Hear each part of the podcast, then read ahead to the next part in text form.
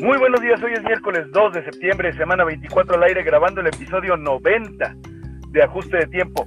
Y hoy, como todos los miércoles, Toño Cuellar y un amigo, un invitado de lujo, que Toño pues, nos va a presentar. Carnal, buenos días. Buenos días, carnalito. Buenos días a toda la gente que nos escucha en este miércoles fresco de la comarca lagunera y a toda la gente que nos está escuchando a través de Spotify también. Saludos. Hoy tenemos un invitadazo de lujo, carnal. Desde Miami nos acompaña. Él es baterista y miembro fundador del grupo venezolano de acid jazz y funk llamado Los Amigos Invisibles, una de las bandas venezolanas con mayor proyección internacional. Formada en 1991, nominada en múltiples oportunidades al premio Grammy y cuenta además con dos Grammys latinos en sus vitrinas. Ha editado 13 discos y han hecho conciertos internacionales que los han llevado a recorrer cerca de 70 países.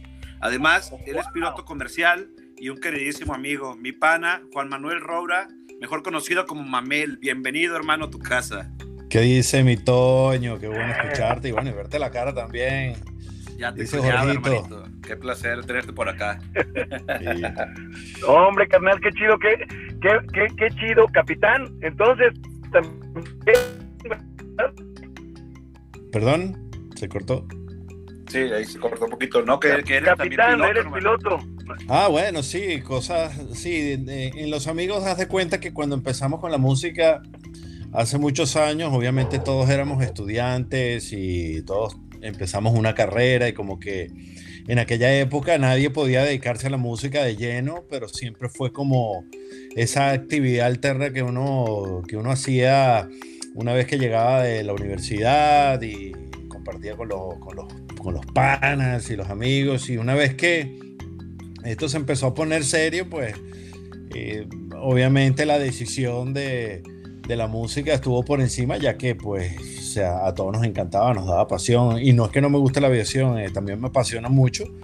Pero en aquel momento la música prometía una vida mucho más, más interesante, más excitante, pues, y, como, que, como que no me arrepiento, pero para nada, ¿no? Claro, y luego Increíble.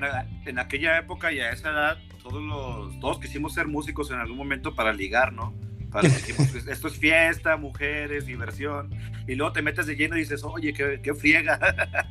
Claro, cuando uno era más chamaco, más joven, este, uno no era ni atleta, ni, ni, guapo, ni nada de esas lo que eras. Así que bueno, la única manera de ligar era con una banda, Claro, totalmente.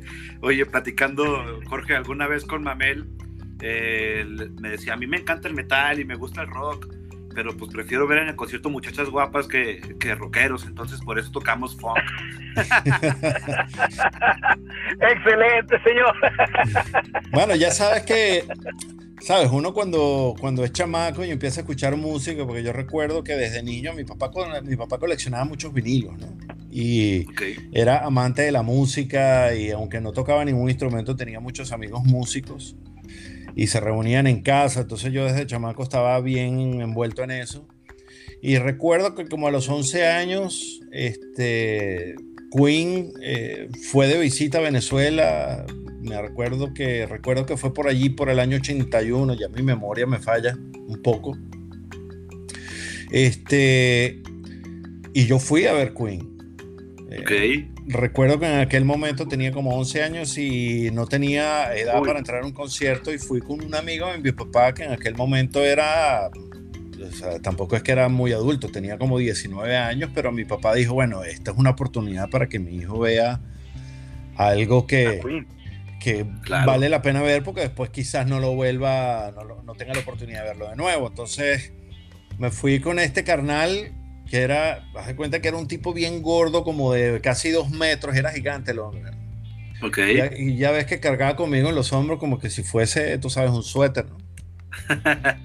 y bueno, tuve ese chance, pues entonces yo crecí en eso, y cuando uno crece escuchando música, uno siempre le da como por el rock, ¿no? Por lo menos en el caso mío, yo escuchaba mucho, mucho heavy metal, Judas Priest, Saxon, Barón oh, Rojo. Dio, toda esa cantidad de bandas de, mm. de, la década de los 80 que, en algún momento me influenciaron en aquel momento, pero después la cosa fue mutando para el punk, new wave, y después como que uno se va suavizando, ¿no? Este, sí.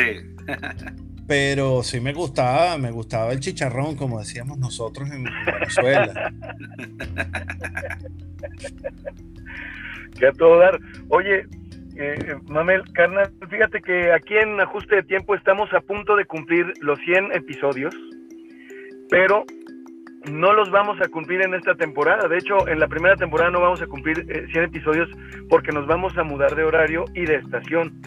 Pero también tenemos una tradición. Eh, esta tradición es eh, hablar de un día como hoy, 2 de septiembre. Por ejemplo, ¿sabes tú que Keanu Reeves nació un día como hoy del 64? No, no. Hoy es cumpleaños de este actor que parece no envejecer. Dicen unos que es Dorian Gray, hermano. bueno, eso dicen, pero, pero también uno de estos pocos actores que parece ser. Ah, mm, que tiene un, sentido muy humano, ¿no? Ya ves que él como que no comparte todo este rollo del celebrity, ¿no? Así es. Pareciera tener los pies en la tierra, ¿no?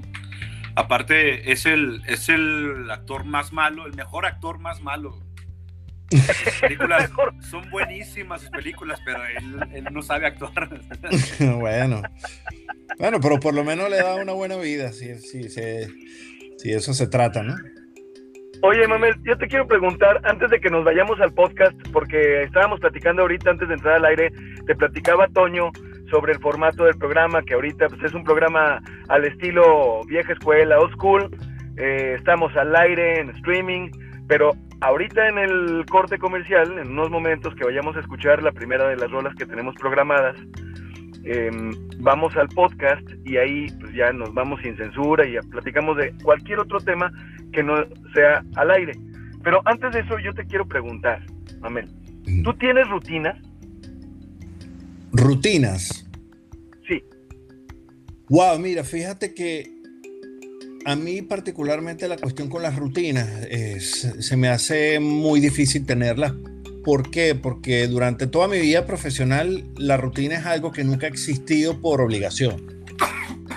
Es decir, para mí planificar algo y mantener una agenda en la que yo todos los días me levante a una hora y ejecuto algo, o, o hay horas específicas en las que ejecuto determinadas actividades, no existe, ¿no?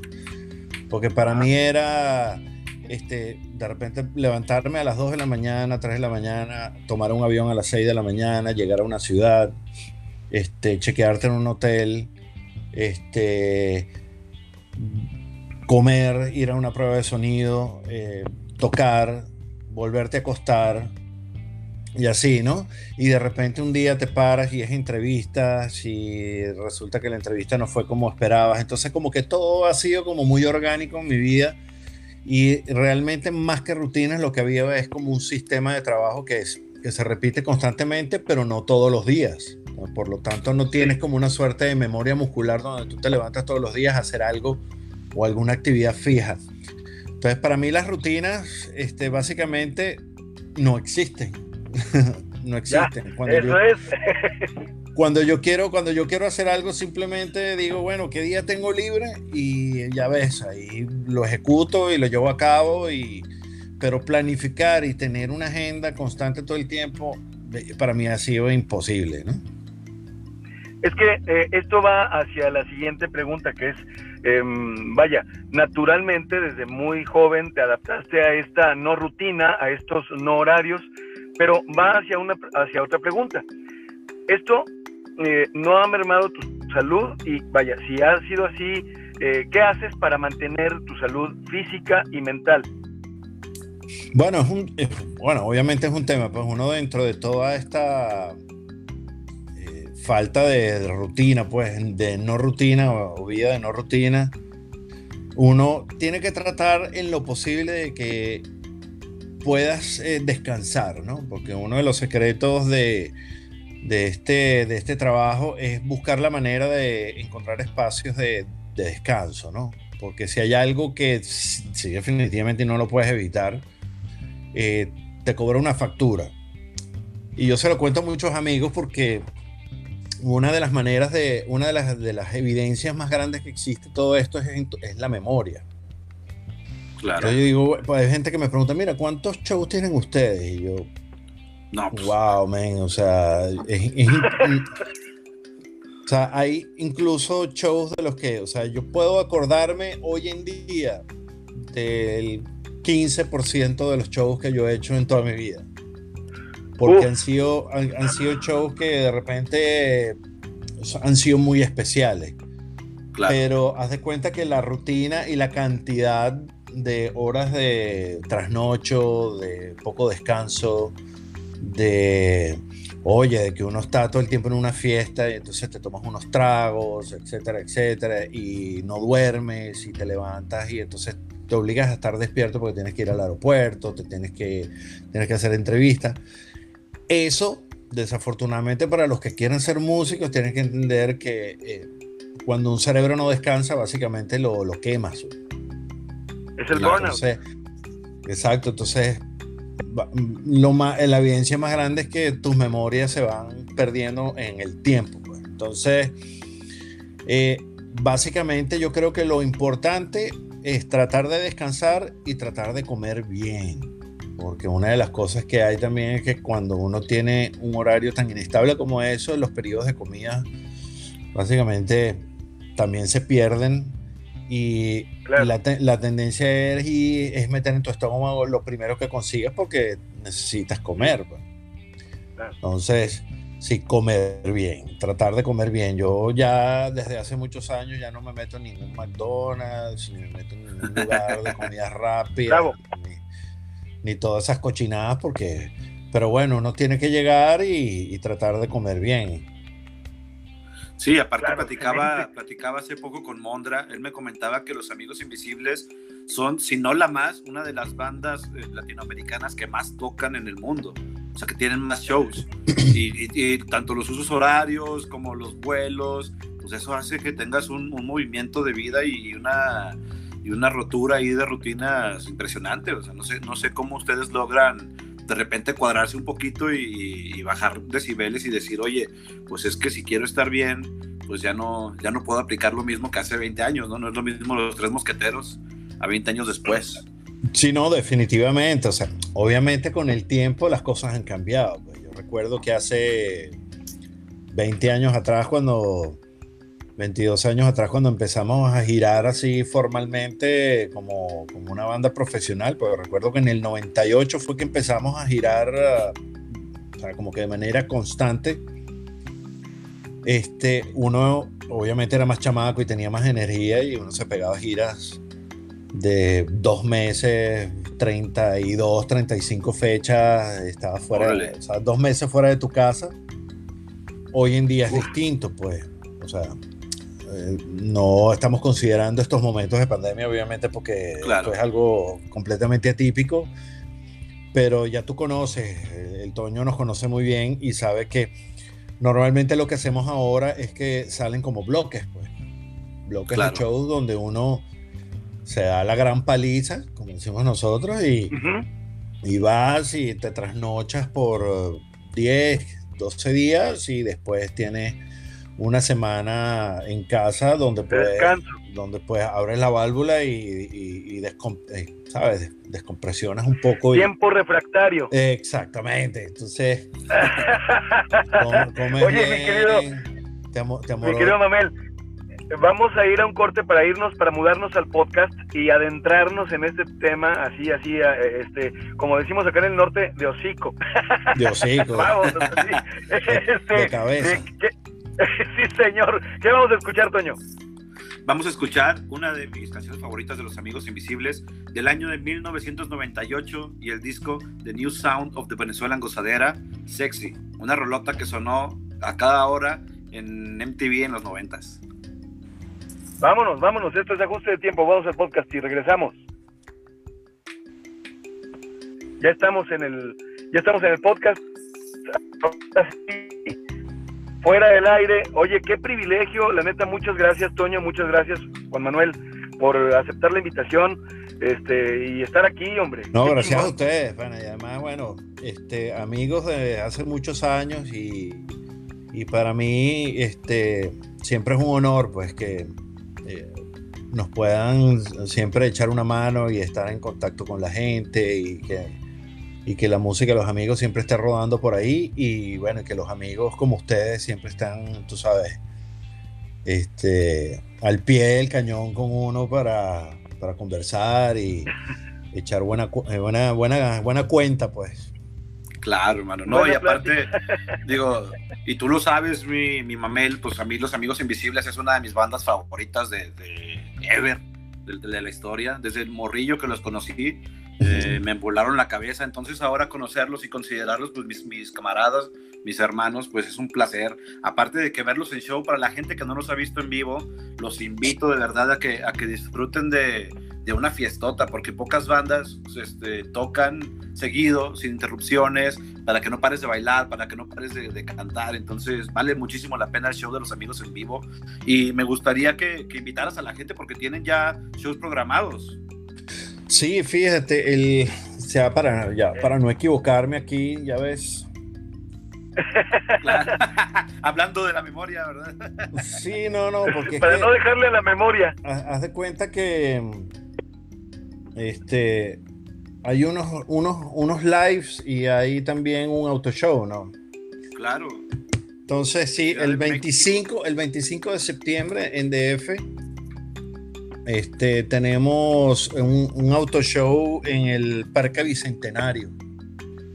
Y el 26 vamos a estar tocando en la sala estelar un streaming. Este.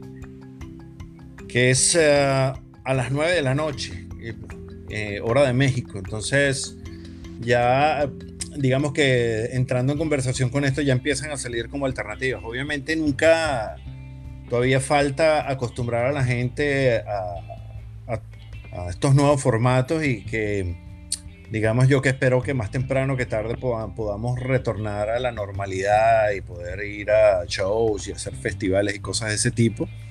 Pero entre tanto tenemos que sentirnos este, agradecidos de que, aun cuando todos estos tiempos han sido súper duros, no solo para los músicos, sino para la industria en general, este, podamos tener oportunidades de seguir tocando, ¿no? Ya hicimos un streaming para, para una cerveza. No sé si se pueden decir las marcas aquí. Claro, sí, claro, claro. Totalmente. Este, estamos haciendo algo con Miller Lights este, para que la gente haga su, sus, sus parrillas, sus barbacoas y, puedan escuchar y ver a los amigos live. Vamos a hacer otro para ellos y, vamos a hacer otros dos más este, para una gente de Ecuador y otra gente para el norte de, México también. Entonces, bueno, eso está todavía, este, ¿sabes? Como que cocinándose, pero este... Cocinándose pero para bueno, que no se cebe, eso, hay que guardarlo para que no se nos cebe. Exacto, para que no, para no quemarlo antes de Pero sí están empezando a salir actividades, lamentablemente no son muchas, pero igual hay que sentirse honrados. Pero bueno, estamos haciendo, entrando en materia de trabajo, estamos grabando muchas cosas y este, pero digamos que estos tiempos no nos han permitido de algún modo evolucionar mucho porque eh, no queremos quemar, eh, ¿sabes? Sencillos en, pandemia, porque haz de cuenta que de qué sirve quemar sencillos en pandemia si no puedes salir a tocarlos, ¿no?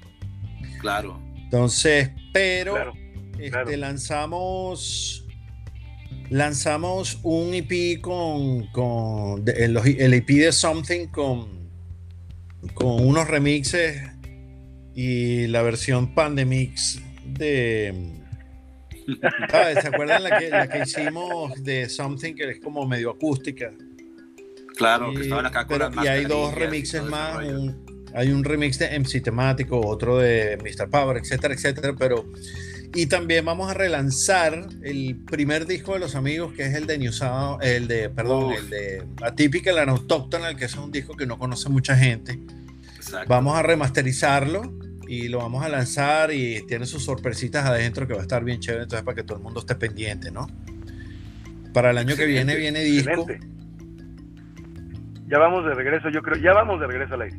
Ah, poco a poco. Sí, síguenos platicando, por favor, Mamel. Sí, bien. Ya estamos de regreso. Creo que nos vamos a ir por un disco nuevo, pero este para el año que viene, ¿no? Hemos estado lanzando singles este año porque creemos que es la nueva tendencia, es lo que está haciendo todo el mundo eh, y para momentos como este la inversión en un disco creo que no tiene mucho sentido.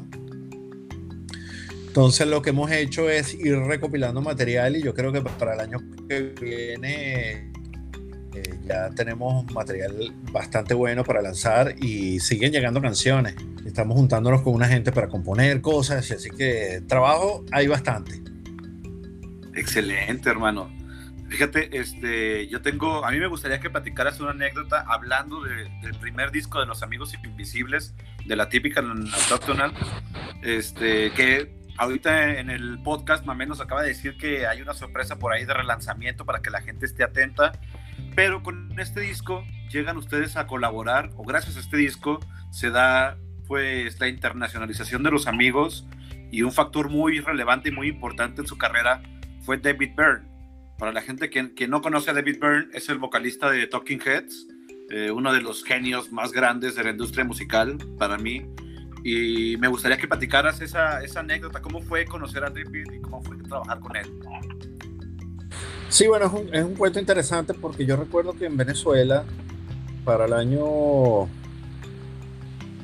eh, ¿Cuánto fue? Sería el 94, 95, nosotros grabamos ese disco, ¿no? Y recuerdo que ese disco fue muy, tú sabes, obviamente eh, estábamos solos, independientes, empezando en todo este rollo y bueno, nos metimos a través de, a través de, un ingeniero, eh, el ingeniero de sonido que, que trabajaba en el, o que era dueño del estudio donde nosotros ensayábamos.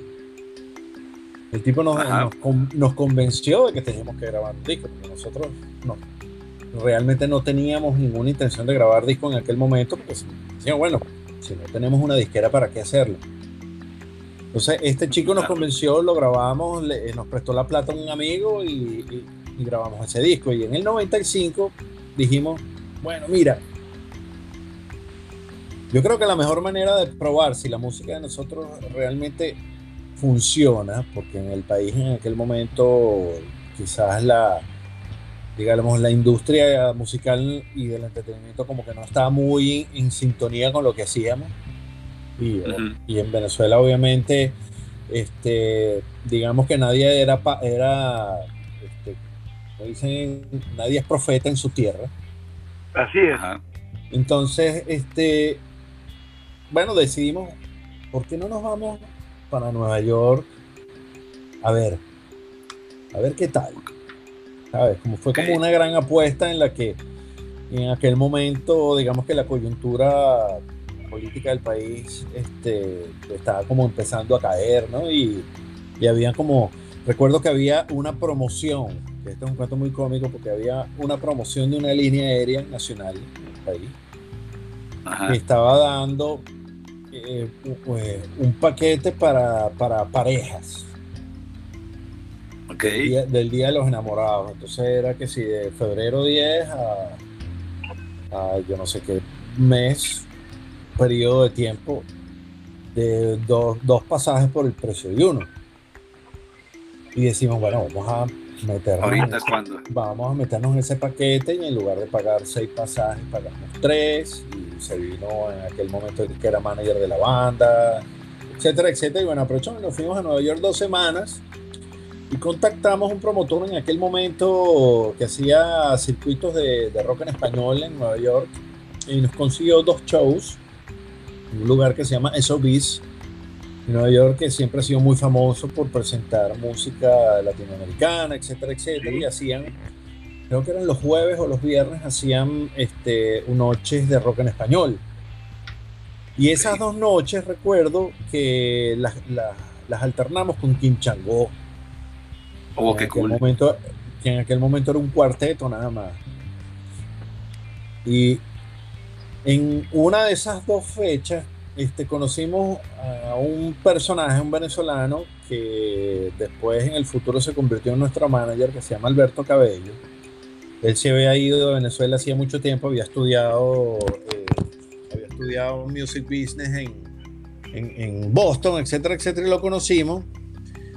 Y él nos dijo, mira, mi amiga, yo tengo una amiga que ella es este, gerente de distribución en, una tienda de discos, Tower Records en Nueva York, en Manhattan, y, y bueno, este, nosotros nos, nos fuimos con nuestros disquitos de Atypical y, se los entregamos a Alberto y ella se encargó de distribuir esos discos en varias de las tiendas en Manhattan de Tower Records.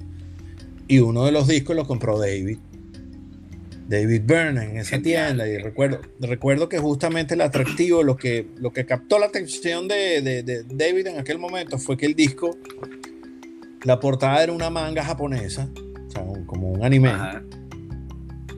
El título del disco y cuando volteé el disco había un error de tipeo que decía que el disco era de 1985 y no de 1995. ok. Y el tipo dijo, ¿cómo puede ser que una banda de 1985 este, tenga esta portada?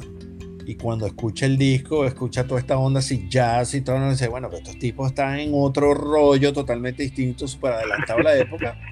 Ajá. Y bueno, le encantó, pues yo recuerdo que en aquel momento, después de que nosotros regresamos a Caracas de ese viaje, estábamos tocando en un festival en Puerto Rico y cargábamos uno de estos primeros celulares Motorola, que eran unos ladrillos gigantes, no sé si se acuerdan. Claro. y nos llaman de la oficina de, de Loaca Bob, que en aquel momento era la disquera donde estaba David. Y este, no, mire que somos el Loaca Bob. En ese momento nos llamó la, creo que fue la secretaria. Me dijeron que estamos llamando porque estamos interesados en la música de ustedes, etcétera, etcétera. Y entonces, bueno, en ese momento creímos que era un amigo de nosotros, venezolano, que siempre nos hacía bromas, nos echaba carrilla, y le colgamos, le colgamos el teléfono.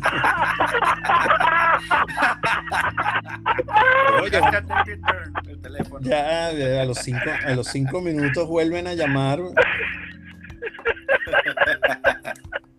a llamar y, esta vez llamó, fue el presidente de la izquierda, que era Gel, era el que manejaba la disquera en aquel momento, y dice, mira, mira, no cuelgues. no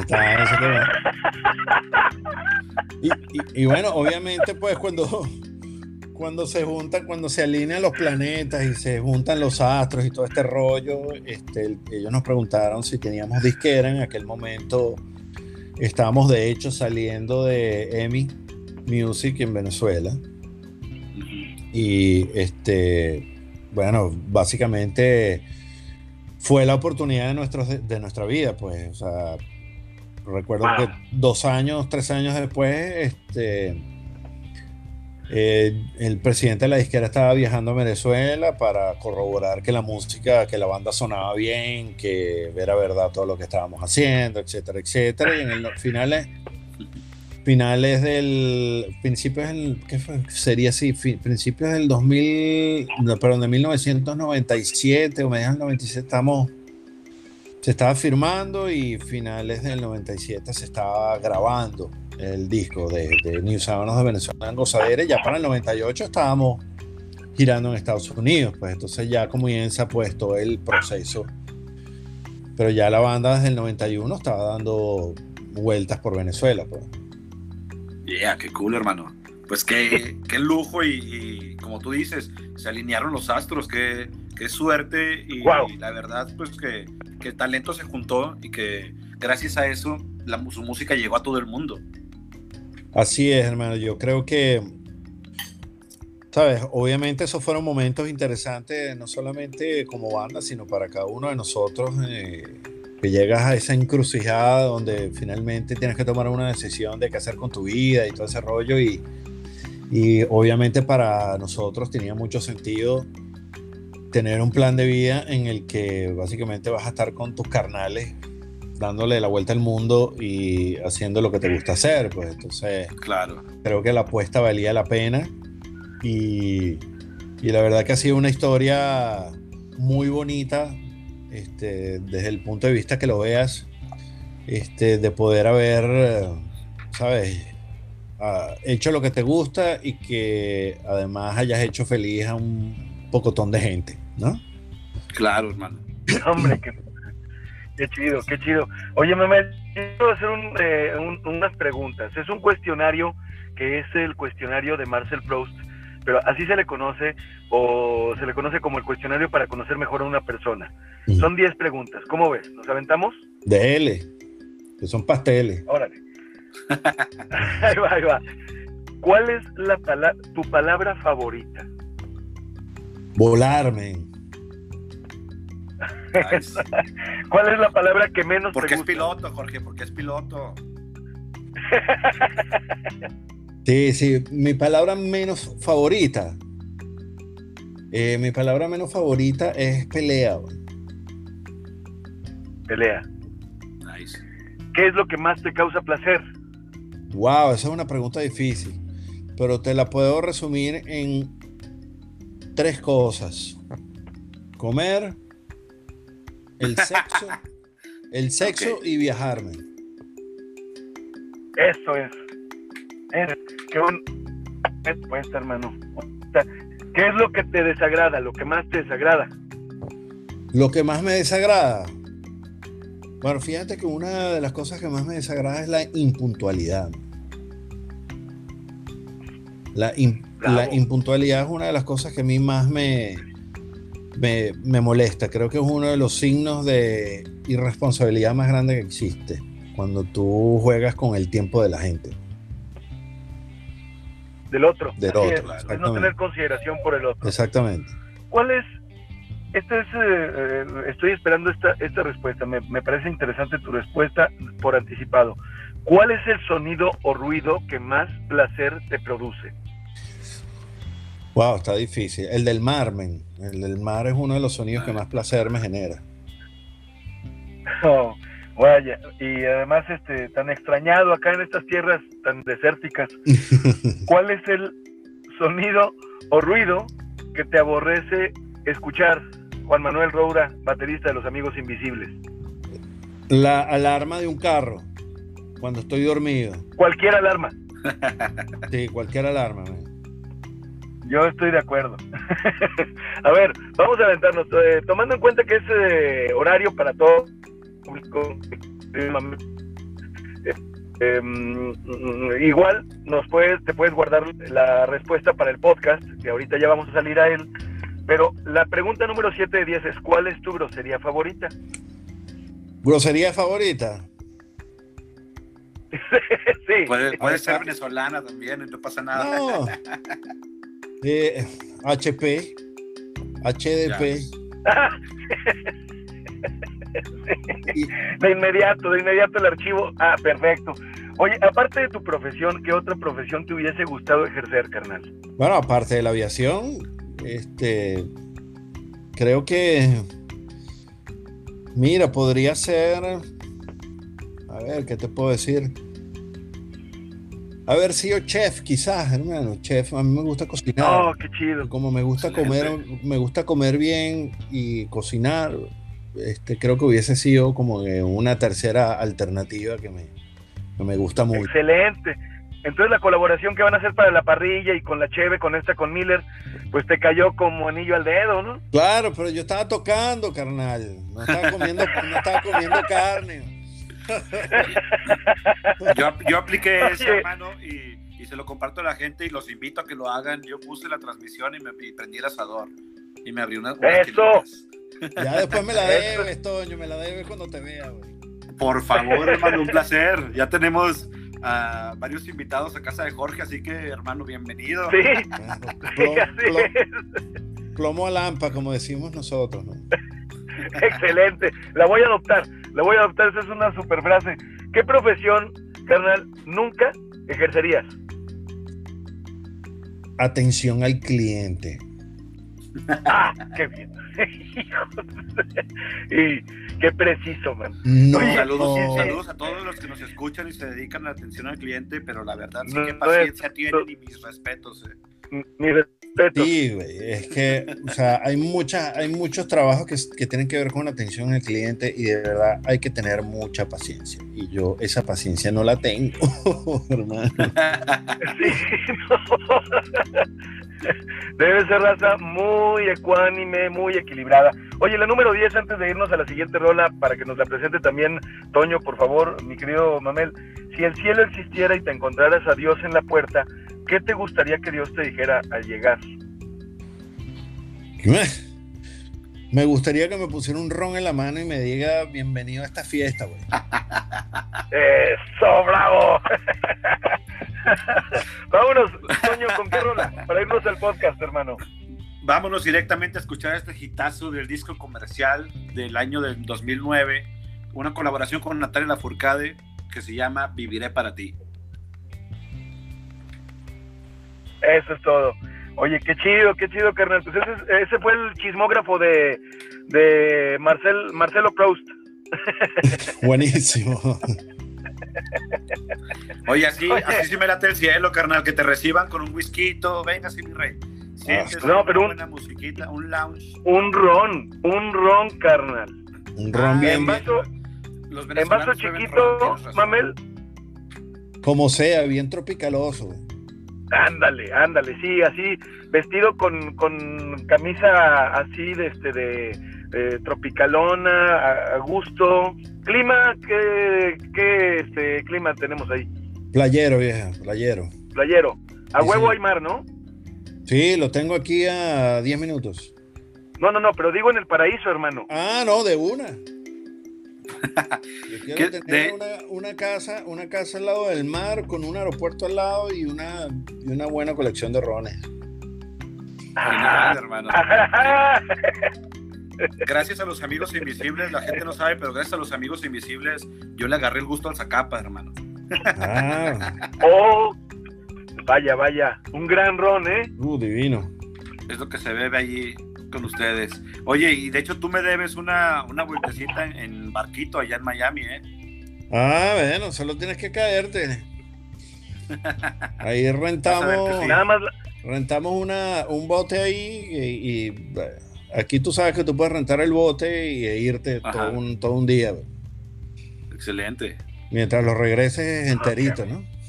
Eso no lo aseguro, pero el chiste es, es, es darle, ¿cómo dijiste? ¿Para la lámpara o cómo era? Plomo. Plomo a lampa, eso. Plomo lampa, láncese, directo. Oye, carnal, eh, ¿en qué porcentaje, Mamel, eres, porque obviamente eres auditivo, pero ¿en qué porcentaje eres auditivo, te consideras auditivo y visual, y o visual? Wow, mire, yo soy un tipo muy visual. De hecho, este, yo creo que obviamente ah, auditivo y visual están eh, tomados de la mano. O sea, sobre todo cuando uno tiene una experiencia o cuando aprendes algo, etcétera, etcétera. Este, es mucho más fácil cuando, cuando tienes la experiencia, sabes, de la mano, enfrente de ti. Es decir, no es lo mismo este, aprender a volar leyendo los libros que sentarte en el avión y darle. ¿Me entiendes? Claro. Es como todo, no es lo mismo aprender eh, batería viendo este que pegarle. Que pegarle. Exacto, pero ver las cosas obviamente te, da una, un punto de vista o una perspectiva mucho mayor, ¿no? Que escuchar solamente este, eso, eso es lo lindo de los sentidos, ya ves, este, que uno se complementa con los otros y por el, por, ah, digamos que cada, que cada cosa este, estimula un sentido en particular. Obviamente, eh, la comida es una cuestión de gusto. Claro. Este, el sexo es una cuestión de no solamente de, tacto, sino de. Es multisensorial. Eh, de, oler, de tocar, de escuchar. Entonces, pero sí considero que una de las de los dones que más lindos que uno tiene es poder ver cosas. Porque incluso el que no escucha se maravilla de ver, ¿no? Este, el, que está en la oscuridad, sí, eso sí está cañón. ¿eh? Oye, ¿y conoces, conoces el síndrome de París? Que esta, este síndrome que eh, le da sobre todo a los japoneses eh, que visitan eh, París, naturalmente, porque este, les da una angustia, una, una ansiedad y además sienten malestar por tanta belleza. Pero nada más sucede con la vista, no sucede lo similar con el oído. No, definitivamente. Acuérdate que las grandes ciudades son caóticas, ¿no? Y cuando son muy ruidosas, obviamente eso te genera este, sabes, como que te satura un poco, ¿no? Sí. Pero. Pero eh, eh, París es una ciudad arquitectónicamente tan bonita que por eso la consideran como una de las joyas de Europa, ¿no? Praga es otra ciudad que es así también, ¿no? Son distintas, pero que son muy lindas y, este, puedo entender perfectamente ese síndrome. sí, es, eh, este, paren de tanta belleza. Exactamente. Demasiada belleza para mí. te, tienes que ir, te tienes que ir. sí, así es. Es como estar en un mundo de, sí, sí, de, en otro mundo. No es lo mismo leer de París que estar en París, que visitar París. Exactamente. Oye, eh, Mamel, yo te quiero preguntar eh, ahora de tres en tres, o sea, películas, libros. Em, ¿Te gusta a ti ver cine? ¿Te gusta leer? ¿Te gusta, este, naturalmente, escuchar música? Eh, lo supongo, pero em, películas, tres películas que digas tú, ¿sabes que estas tres pelis, con estas me quedo? Mira, Silencio de los Inocentes. Ay, me gusta. Este, me gusta mucho la ciencia ficción, me gusta, me gustó la, trilogía de Matrix. Salud por eso, hermano. Porque haz de cuenta que yo soy un tipo, a mí me gusta mucho la ciencia, ¿no? Con todo y que soy artista, ¿no? Este, y eh, siempre eh, es como que mm, eh, siempre me ha gustado mucho toda la cuestión del estudio del universo, etcétera, etcétera, ¿no? Y me parece que el planteamiento de esa película, independientemente que no tiene que ver con, con, con astrofísica y cosas de esas, este, siempre lo ves como que es posible, ¿sabes? Esas cosas que aunque te parezcan que el ser humano no puede llegar a un límite tan grande, tú dices, ¿quién sabe, no? ¿Quién sabe? Y Oye, es, es posible, bro como, como, las, como las ondas gravitacionales de las que da eh, nota el periódico El País, que simplemente no hay una explicación, o sea, no, no encuentra una explicación la comunidad científica eh, este, de, de, esas ondas detectadas de manera, eh, pues casi, casi por accidente hace unos meses y que las conclusiones son que, pues simplemente la teoría de la relatividad de Albert Einstein no logra explicar incluso hoy en la mañana estaba leyendo la nota, porque comentas que Juan Manuel Roura, baterista de Los Amigos Invisibles, comentas que te gusta la ciencia ficción y dices, a lo mejor no tiene relación, creo, pero yo creo que sí, eh, sobre todo con los artistas, eh, la, ciencia eh, y el arte van de la mano, caminan líneas paralelas que se entrelazan de repente, ¿no? Mira, la ciencia está en todo, lamentablemente.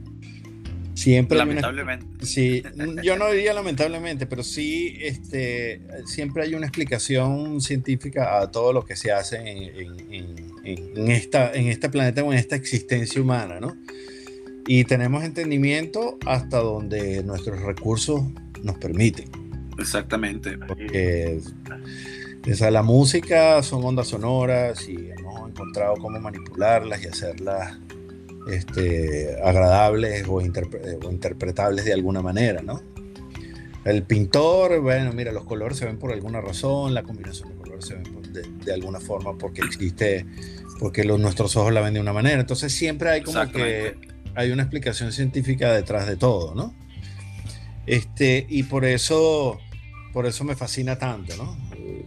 Entonces, como bien dice, bueno, cuando le das un golpe a un parche, ¿sabes? Y lo ves en cámara lenta, te das cuenta que por qué suena así, entonces todo se ve así, entonces empiezas a tripear con todo el rollo y entonces la gente lo ve y entonces lo interpreta de una manera, pero yo lo veo, wow, bueno, esas ondas gravitacionales es algo parecido a eso, pero todavía no han logrado explicar cómo, pues.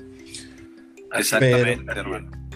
Pero me encanta, pues, o sea, siempre he sido muy amante de ese rollo. Y este. Y bueno, y otra película, Half Baked. Ah, qué bien, ¿eh? Half Baked. Es una película de culto. Es una película de culto, sí, señor. Entonces, eh, esas son como que tres películas que te puedo decir. De leer, de leer, no soy muy fanático de la lectura de la literatura, porque soy más científico, siempre leo más cosas de aviación, de ciencia, de animales, etcétera, etcétera, y es como que lo que más me atrae, ¿no? Este, y del resto del cine, bueno, eso, pues no soy un cinéfilo. Catire y Julio son mucho más cinéfilos que yo. Ellos, ellos tienen un entendimiento mucho mayor y un gusto muy, mucho mayor, incluso más profundo de cómo es el rollo de las películas, directores, etcétera, etcétera. Este, mi, mi conocimiento es muy, muy general, pero ellos sí son como más, este, más freak en ese rollo, ¿no? Yo soy... Clavados en ese rollo. Oye, oye, maestro, eh, si tú que escoger el soundtrack de tu vida y este desgraciadamente fuera de tres rolas, ¿qué tres rolas serían? Wow, man. difícil. Muy, muy, muy difícil, muy difícil. Estaría, no, está demasiado cabrón. Sí, más porque, más porque yo considero que la música va por etapas, ¿no? O sea, de repente estoy escuchando un género y luego al mes le cambias, o, tus bandas favoritas no son las mismas que hace 10 años, pero también... Pero sin duda... Que, hay unas canciones que te han acompañado o que significaron en algún momento mucho para tu vida. Wow, sin duda ya están generándose varias opciones en la mente de Mamel, o sea...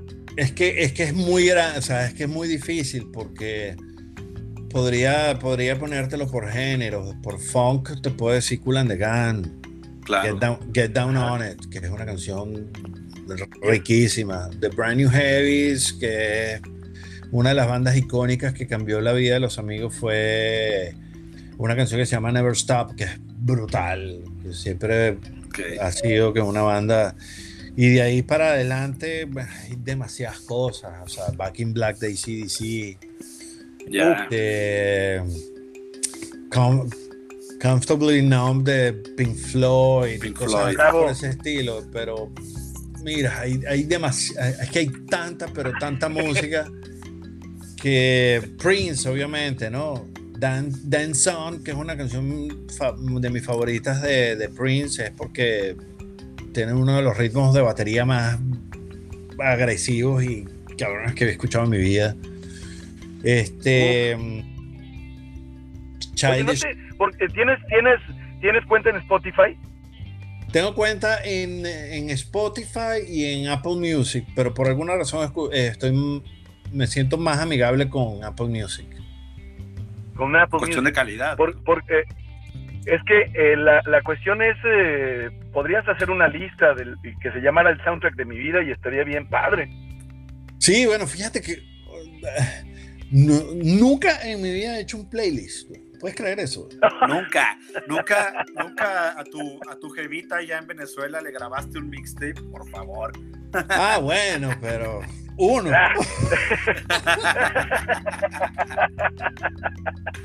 Acuerda, en aquella época grabar un, un mixtape era engorrosísimo. Sí, era odioso. Y luego salía gente como nosotros que interrumpíamos las canciones hablando en la radio y le tenías que regresar y agarrabas el cassette, el cassette de tu papá y le ponías papelito, le ponías cinta para poder grabar encima del disco del pirulí o algo así. Mm, claro, claro. todos los Pero la cinta siempre por debajo de la del tape, porque si no, pues eh, le, le, dejabas ahí como un cigarette burn en el film, o sea, un espacio en, en silencio que estaba muy fea. Era por debajo la cinta, por debajo. Exacto, exacto. Oye, maestro, yo, yo, te quiero preguntar tres, fíjate, ahí van tres preguntas, las, las últimas eh, tres de tres. Son tres maestros, tres personajes y tres deseos.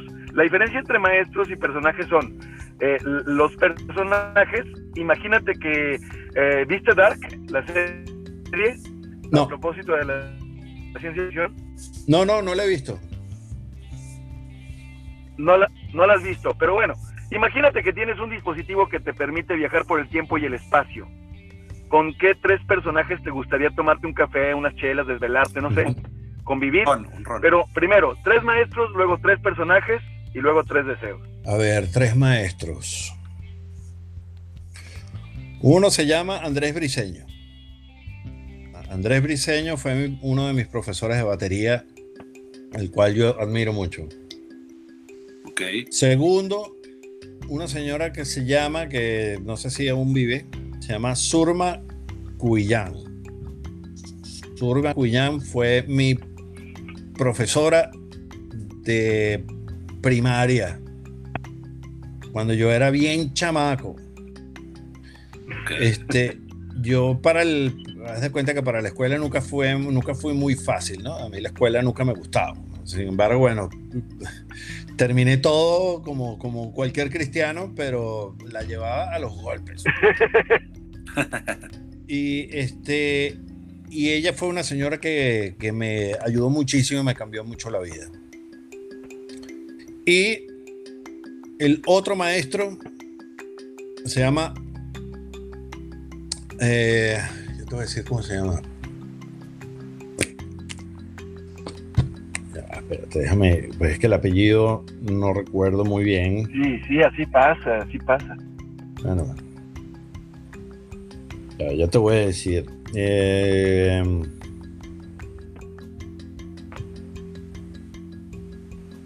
Pero son, son personas que significaron. Sí, no, sí, se llama. en realidad son Alejandro, Alejandro Álvarez se llama, Alex Álvarez. Ok. Alex Álvarez, Alex Álvarez es uno de mis este, instructores de piloto. Ah, bien, bien. Que realmente el tipo es increíblemente bueno. Este, esos podrían ser los tres maestros. Personajes. Uno sería eh, Neil Armstrong Ajá. Claro. El astronauta que pisó la luna. Claro. Uno sería John Fisher Kennedy, presidente de los Estados Unidos. Y el otro sería Albert Einstein. O sea, imposible no, no. O sea, habrían muchos, ¿no? Pero obviamente. esos tres. Esos tres. Eh, fíjate que los, los tres están relacionados con la, con la ciencia, ¿no? pero son, son personajes que realmente fueron, cambiaron mucho, ¿no? O, dejaron un, mensaje muy grande. Muy significativo. Hoy en el 45, hoy en el 45 se firmó la paz con Japón, eh, dando término a la Segunda Guerra Mundial, carnal, también. Imagínate.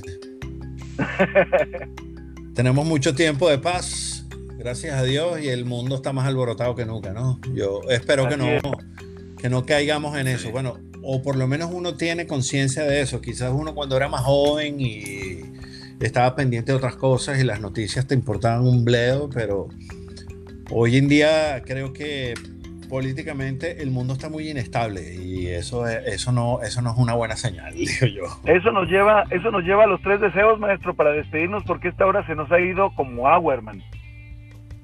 Deseos. Me quiero comprar un avión aunque no tenga la lana. Claro. Ya, cómprate el cachito del presidente, hermano, que te lo saques en la Mira, deseo también, chamo, que tener un mundo más limpio. Claro. Qué chido. Y deseo que no haya tanto odio. Hay demasiado odio, odio. Solo y creo que una de las cosas beneficios y, a la vez eh, desgracias de las redes sociales es que el odio está a flor de piel en todas partes. Y eso es algo que realmente, eso es algo que realmente quisiese yo, sabes, tengo ese deseo tan grande de que la gente deje de odiar tanto. Oye, maestro, y yo, yo lo que deseo es que tus deseos se cumplan, la neta, y que y que pues repartamos amor con este podcast porque ya se está terminando el, programa al aire, pero se va a producir el podcast y te lo vamos a mandar, te lo voy a mandar yo a mi querido Toño, este, a quien le agradezco, carnal, neta, muchas gracias a ti, a Juan Manuel Roura, Toño Cuellar, Carlos Sánchez Navarro, por esta riquísima plática. Toño. No, muchísimas gracias a ti por la invitación, hermano, y a, y a Mamel por aceptar. Digo, es un placer tenerte por acá, hermano. Ya se te extrañaba verte la cara. Y también le quiero mandar un saludo a, Natalia Rubio, que me escribió que nos está escuchando desde Monterrey, fanática de los Amigos Invisibles y, seguidora del programa también. Saludos por allá, Monterrey. Carnal, ¿qué rola vamos a escuchar? ¿Quieren que coja una? No sé si se pueda ir o ya está programada, hermano. Si se puede coger, chévere. Si no, dime cuál es. Tú me dices, Jorge. Está programada la de Something. Está listo. Además que Something está interesante porque este, ya hemos trabajado eh, en dos ocasiones con una chica que se llama Sofía Encanto, que es de una banda que se llama Elastic Bond aquí en Miami. Y esta, esta, esta letra de esta canción fue de ella y la música es de Julio y Agustín, el, tecladista ahora de nosotros. Y está muy lindo. Ella trabajó en Espérame también y, la canción, la rola está bien, bien chingona porque está, tiene un sonido bien moderno y a mí me encanta. Súper, súper moderno y de 8 bits acá este, simulando videojuegos. Y vean el video porque es un homenaje a México también. Exactamente. Y, en el, y, hablando de videos, el video del remix de esa canción que hizo un productor venezolano que se llama MC Temático, el video es en blanco y negro, entonces lo hace más vintage todavía. Excelente. señor. pues vamos a escuchar something. Gracias, Mamel. Gracias, Toño Cuellar. Carlos Sánchez Navarro en los controles. Carnal, ojalá que se escuche todo, toda la rola. Hay que dejarla naturalmente. Ya nos pasamos de la hora. Pero seguimos en el podcast unos minutitos. Vámonos, vámonos. Nos confirma, Carlos. Vámonos al podcast. Gracias por escuchar Ajuste de Tiempo. No le cambies porque mañana, despedida. ya estamos en el podcast. Es que mañana despedida porque nos vamos a cambiar de estación, hermano, nos vamos a cambiar de horario. Entonces, yo espero que siga grabando el podcast. Ya para despedirnos, mi querido Mamel, ha sido un privilegio platicar contigo, hermano. Qué chingón, ¿eh?